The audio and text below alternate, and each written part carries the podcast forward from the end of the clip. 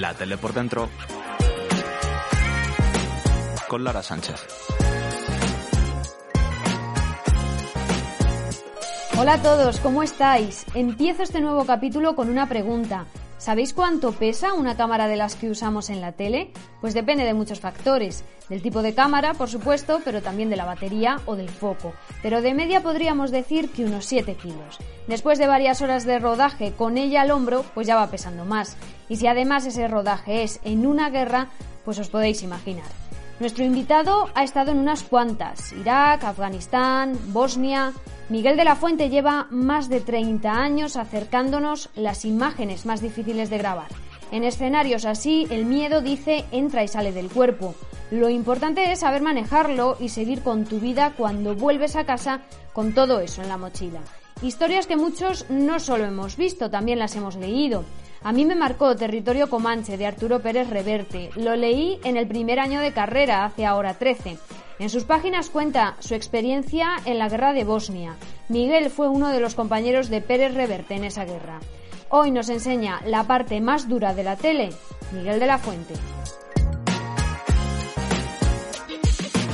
Yo recuerdo que tenía como 17 años y estaba estudiando y yo tenía como muy claro al pasar a una tienda que había un libro de fotografía. Yo recuerdo que tenía una novia y le dije, yo me quiero dedicar a esto. Y aquello me quedó para toda la vida y poco a poco me fui ordenando para... No sabía que, en, dónde quería acabar, pero sí sabía que tenía que tirar por el tema de fotografía. De hecho, me puse a estudiar fotografía en Santiago, en la escuela, por, por, por Bellas Artes, que se estudiaba antiguamente. Y a partir de ahí tampoco tenía muy claro si tirar por un sitio o por otro, pero me vine para Madrid y estuve buscando gente que se dedicara a este Así comienza la historia de Miguel con las cámaras. Fue amor a primera vista. En Madrid encontró trabajo en una agencia haciendo reportajes para la prensa del corazón. No ganaba mucho, pero viajaba y hacía contactos. Una anécdota simpática fue que yo en aquella época hice en Sevilla en Castilleja de la Cuesta, creo, el hombre más viejo del mundo en aquel momento, que debía tener como 113 años acreditados con partida de nacimiento. Y recuerdo haberlo hecho y haberlo mandado a, la base en París de Sigma y Sigma distribuirlo por el mundo y durante casi dos años estuve recibiendo todos los meses un pico de dinero que me venía muy bien. Y era eso que yo estaba descubriendo en aquella época que no tenía muy claro por dónde iba a terminar, pero que, que me gustaba y que me gustaba mucho hacerlo. No tanto el tipo de, periodismo que hacía, pero sí lo que estaba haciendo, que era estar en muchos sitios muy diferentes, conocer a mucha gente y en diferentes historias, lo que te daba mucha vida. Pasado un tiempo vi que se complicaba mucho la prensa del corazón, porque la prensa del corazón era pues muy perra. Mm, había mal comportamiento por parte de aquellos que querías entrevistar, gente famosa, gente conocida donde lo, el último reportaje que hice me cobraron el 70% de lo que me pagaban a mí, me lo llevó el personaje al que yo le hacía la entrevista, al que yo le hacía el montaje entrevista, porque todo aquello era una especie de montaje. Entonces me llevó el 70% y del 30% que me quedaba a mí tenía que repartirlo con la agencia, con lo cual era muy poco dinero y empecé a pensar muy mal de todos aquellos que, con los que tenía que trabajar, con lo cual empecé a retirarme y me fui a... A finales de los 80 se presentó a las oposiciones de Radio Televisión Española. La sacó, pero tardaron un año y medio en llamarle. Mientras estuvo trabajando en Canal Sur. De vuelta a Madrid, en sus primeros años en la tele pública, llegó su primera guerra. A tomar mucho contacto con el mundo de la información internacional política. Y empezó a gustarme. Y de casualidad llegó el 91 la primera guerra del Golfo y un poco me vinieron a buscar porque parecía que yo, a mí me sonaba un poco la oreja, como que decían de mí que funcionaba bien. Y que entonces vinieron a buscarme para ver si quería ir a la primera guerra del Golfo y tal. Y cuando había gente que ya había dicho no, pues me apunté a ello. No se sabía cuánto eran, se sabía que me iban a mandar a algún sitio. Entonces lo primero que hicieron fue mandarme a Egipto a cubrir la corresponsalía de Egipto, mientras los egipcios eh, que trabajaban para televisión española se iban a trabajar a Bagdad, a Irak. Pero ¿qué pasó? Que los egipcios eran árabes y cuando llegamos a Egipto dijeron que no, que ellos no iban a, una guerra árabe a trabajar a Irak, que, que, se buscaron otra gente. Entonces decidió la empresa que los que nos habíamos ido a, a Egipto que cubriéramos eh, lo que era la guerra en Irak, dentro de Irak. Entonces tenían todos los permisos, cambiamos los permisos en muy poco tiempo y aquello nos llevó a llegar justito al ultimátum de Naciones Unidas o de la coalición internacional al día 15 de enero del 91 a Irak, a Bagdad, justo. El día que llegamos se cumplió el ultimátum, pero el ultimátum, como sabéis, no fue no coincidió con la guerra. Hubo, digamos que la comunidad internacional dejó a Irak un día más para ver si cambiaba de opinión y se retiraba de Kuwait. Y no fue así, entonces al día siguiente comenzaron los bombardeos, el día 16 de enero, y, y ese mismo día nos echaron de allí, y ahí comenzó toda una odisea que llevó, a, que, terminó con, yo estuve dos meses, casi tres, en, en Irak en ese momento, y ya cuando me volví, pues parecía como que me habían tildado de, reportero de guerra. Y bueno, pues esa tilde me quedó durante muchos años. De hecho, el, el año siguiente fue en 92 y en el 92 en, eh, acaba de empezar la guerra en Bosnia y me dicen que si me voy con Arturo a, a Sarajevo. Arturo Pérez Reverte. Con Arturo Pérez Reverte a Sarajevo y me voy con él a Sarajevo y estoy con él otros dos meses en el peor momento del cerco de Sarajevo, donde coincido con Gervasio Sánchez, con innumerables periodistas que se dedican al mundo de la información internacional y, y, a partir de ahí sí que ya soy yo el que digo que me gusta y que quiero seguir haciendo eso. El diálogo aquí en el Sarajevo cercado es mucho menos civilizado que en Londres. La artillería serbia dedicó un dramático preludio a la conferencia sobre Yugoslavia con una de las peores noches vividas aquí desde que empezó el asedio de la ciudad. La noche fue terrible, durísima. Esta mañana todavía arden varios edificios en el centro de Sarajevo, entre ellos este, la biblioteca de la ciudad. Miles de volúmenes se están quemando dentro. Ese asedio en la ciudad de Sarajevo duró tres años y medio. La guerra de Bosnia fue el conflicto más sangriento en Europa desde la Segunda Guerra Mundial. Murieron unas 100.000 personas y hubo más de dos millones de desplazados. Casi 30 años después, Miguel reconoce que es uno de los viajes que más le han marcado. Porque fue un cerco, fue muy duro, fue una época tremenda donde Europa no se esperaba eso, donde yo vivía en España y en España no esperabas que a mil y pico kilómetros de España cercar a una ciudad como, como fue Sarajevo la tuvieran tantos meses y meses y meses que pasaron muriendo día a día con francotiradores eh, que para cruzar las calles tenías que ir corriendo y con la gran suerte que no te tocase a ti ese día, que le tocaran a otras personas y que pudieras eh, entrar como entramos nosotros y salir tres meses más tarde sin ningún rasguño eh, pues eh, cuando había periodistas que sí nos estaban hiriendo, pues ese me, me, marcó mucho por no solo por lo que vi allí, sino por el por el grado de, de, solidaridad que entre periodistas se ejercía, por el grado de solidaridad que entre la gente se ejercía, por el grado de solidaridad. Que... impotentes, sin agua, con las mangueras agujereadas y bajo el fuego de los francotiradores,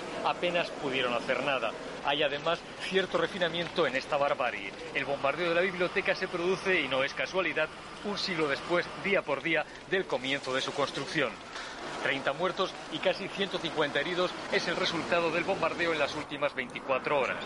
700 bombas cayeron exclusivamente sobre uno de los barrios de la ciudad que recibió 1.500 impactos de artillería. Una artillería que seguía disparando a última hora de la mañana. ¿Cómo se prepara uno para ir a una guerra? Imprescindible un buen equipo, agua, comida y gasolina. Pero ¿y psicológicamente? ¿Cómo lo haces? Hay un momento en que ya estás cansado y entonces quieres volver. Cuando llegas aquí te encuentras con que toda la vida sigue, la vida sigue de una forma normal y hay veces que llevas un choque fuerte y otras veces no. Cuando estaba en la Segunda Guerra del Golfo, después de estar empotrado con los americanos, un, dos meses, eh, mi compañero se quiso venir, el periodista. yo me quedé solo y estuve trabajando solo durante un tiempo mientras me ponían a otra persona para acompañarme a mí. Cuando me mandaron a otra persona no pudieron, no podía llegar a la unidad que yo estaba, entonces me bajé yo al sur a, buscarlo. Lo localicé y decidió la empresa que saliéramos y nos quedáramos otro mes más.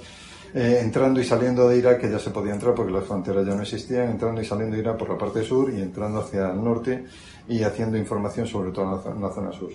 Cuando, que fue cuando murió Kosovo, o perdón, murió Kosovo y, cuando murió Julián Guita Parrado, que se había empotrado conmigo el mismo día en otra unidad diferente.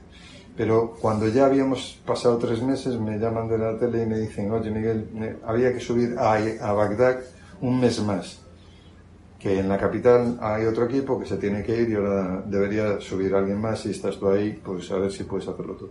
Y yo me retiré y dije, no puedo, no puedo. Ya después de tres meses llega un momento que a mí ya no me daba la cabeza para más. No porque estuviera, eh, no sé, cansado de lo que estaba viendo, no, era porque estaba cansado psicológicamente de hacer eh, todos los días y de buscar todos los días una información que ya llegaba un momento, de hacer planos cada día que me parecían ya casi iguales todos y además estaba muy cansado físicamente y llegó un momento que dije, no, no, no puedo ir Y era para haberme quedado, porque luego me dio mucha rabia no haber ido a Bagdad, que he ido, pues no sé, a Bagdad y a Irak puede ser que haya estado a lo largo de viajes con la tele, pues unos 80, unas 80 veces o... Ponerse una coraza, nos cuenta Miguel, es la clave para que lo que estás viendo no te afecte.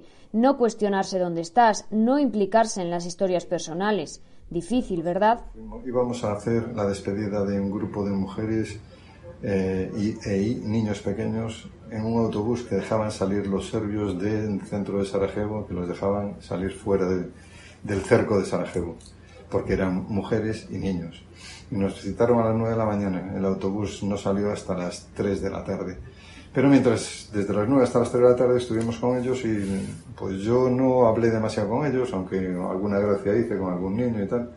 Pero yo tuve un compañero que se puso a hablar con una chica durante mucho rato y eh, se implicó mucho con ella. Y hasta el punto que cuando nos fuimos de allí, pues se, se despidieron como muy cordialmente amigos y tal. Y pasaron varios días, pasó una semana. Y después de esa semana a esa chica nos la encontramos en la puerta del hospital de Sarajevo. Y al bajarnos del coche, él, se fue a por ella, ¿qué tal? ¿Qué haces aquí? Y yo, pues nada, estoy... Está mi hermano que lo han herido y al hermano que ya le había hablado de él, está, lo han herido y está dentro del de, hospital. Y vengo a ver que, cómo está y tal. Ah, pues muy bien. Según estaban hablando en esta conversación, salió un médico con la bata blanca y preguntó por el nombre de la chica, no me acuerdo exactamente. Y la chica levantó la mano entre la gente que había allí y se acercó a ella para decirle, tu hermano ha muerto. Y esta chica lo que hizo, se abrazó a mi compañero y se pusieron a llorar los dos. Al día siguiente mi compañero dijo que se volvía y, no, y se volvió para España. Eso nos puede pasar a todos, pero hay que procurar que no pase. Y como no, no quiere decir que te tengas que volver insensible entre las cosas que te están contando, pero intentar que no, no, no ir más allá de una línea imaginaria. Y os preguntaréis, ¿merece la pena pasar por algo así? ¿Ver tanto sufrimiento a tu alrededor? grabar en tu retina imágenes tan horribles, guardar en tu memoria tantas muertes. Pues para alguien que ama su trabajo, sí. Ves en, en, Afganistán, en Kabul, cuando recién llegas, cuando acaba de llegar todas las tropas de la Alianza Norte, que hay cadáveres por todos lados, que lo único que hace la gente es pisarle la cabeza, darle patadas y volverle a dar patadas, pues lo único que te dedicas es a describirlo, a grabarlo y a contarlo y la suerte que tienes de, poder hacer todo eso cuando está pasando. No quiere decir que tengan la suerte de ver los cadáveres, no. Quiero decir que puedes contar una situación que sería eh, posiblemente impensable que, se pudiera contar en otras circunstancias. Entonces ahí lo estás viendo, te lo dejan ver, te los enseñan los cadáveres, los, eh, están apaleando, ya una vez muertos incluso, e incluso sin, sin estar muertos, los están matando y, te están diciendo cómo los están matando y te están enseñando. Entonces, bueno, pues no, tampoco, tampoco se trata de cuestionarte qué, es lo que están haciendo. ¿Vemos todo lo que pasa en una guerra? Pues evidentemente no. Además, muchas veces los equipos de televisión se mueven con uno de los bandos y no todo se puede grabar. Mil toneladas de bombas y un centenar de misiles de crucero habían caído ya esta tarde sobre objetivos militares, químicos y económicos en Irak y Kuwait, cuando el mando norteamericano en Arabia Saudí señalaba que la ofensiva, la guerra, no ha hecho más que empezar. Los bombardeos, se añade, proseguirán en las próximas horas y días, aunque ya con carácter más selectivo.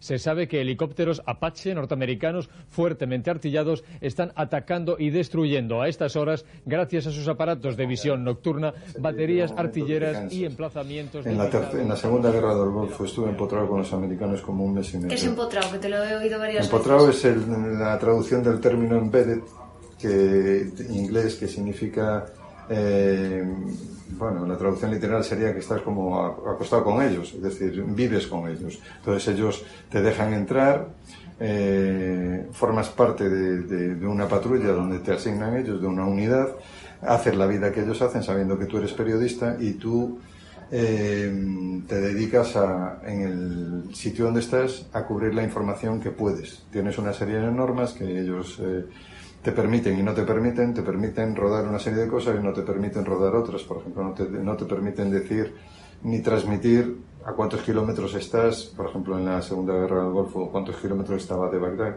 no te permiten enseñar las, las torres de telecomunicaciones, no te permiten contar, no es demasiado lo que no te permiten, sí es mucho lo que puedes contar y yo creo que no es tanto lo Pero no solo de guerras vive el reportero. El objetivo de Miguel también ha grabado el oscuro mundo de la prostitución en Tailandia, el maltrato infantil en Brasil o el terremoto de Haití. Como acabamos de destacar, hace unas horas se ha registrado un nuevo terremoto en Haití, ha sido de menor intensidad que el de hace una semana, pero según los testigos se ha sentido en varias zonas de la ciudad y es posible que se hayan derrumbado más edificios, los pocos que quedaban en pie. Llegamos allí, supimos que había algún periodista que se estaba instalando en el aeropuerto, pues fuimos a los al aeropuerto, nos instalamos allí con tiendas de campaña que también había llevado y estuvimos durante casi una semana durmiendo en el aeropuerto, que era el único sitio que nos dejaban colocarnos a los periodistas.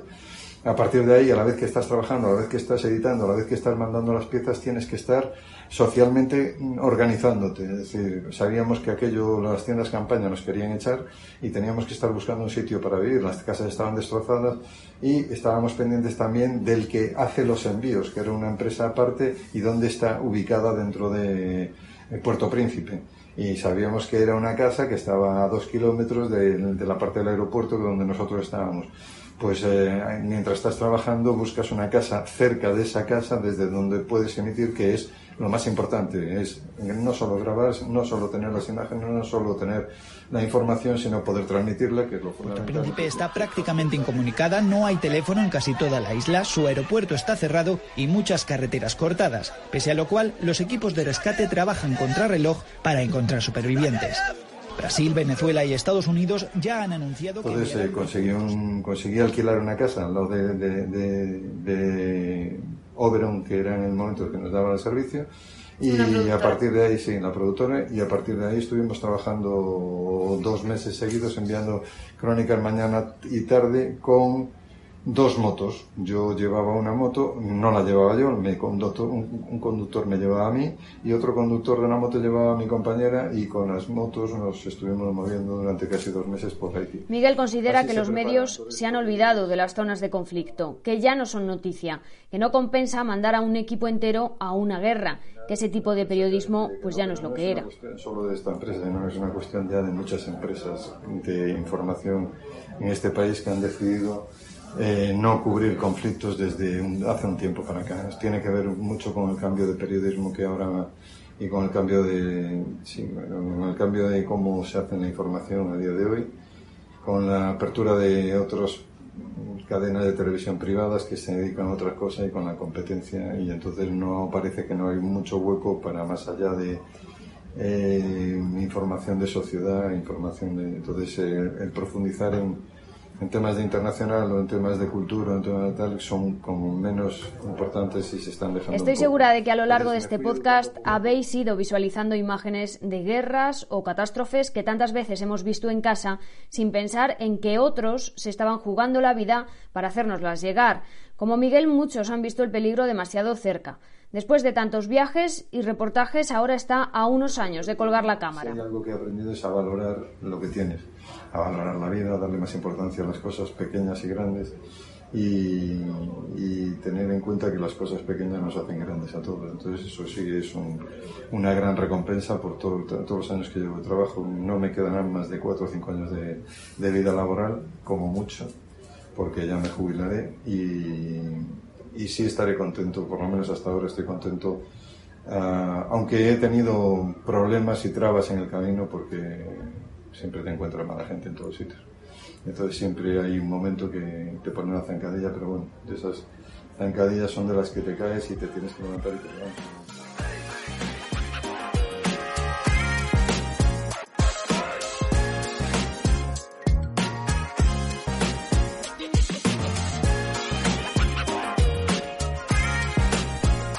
Gracias Miguel por compartir tantas experiencias con nosotros y gracias a ti por escucharnos.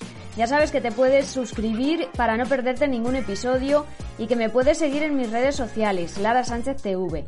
Nos vemos en el siguiente capítulo.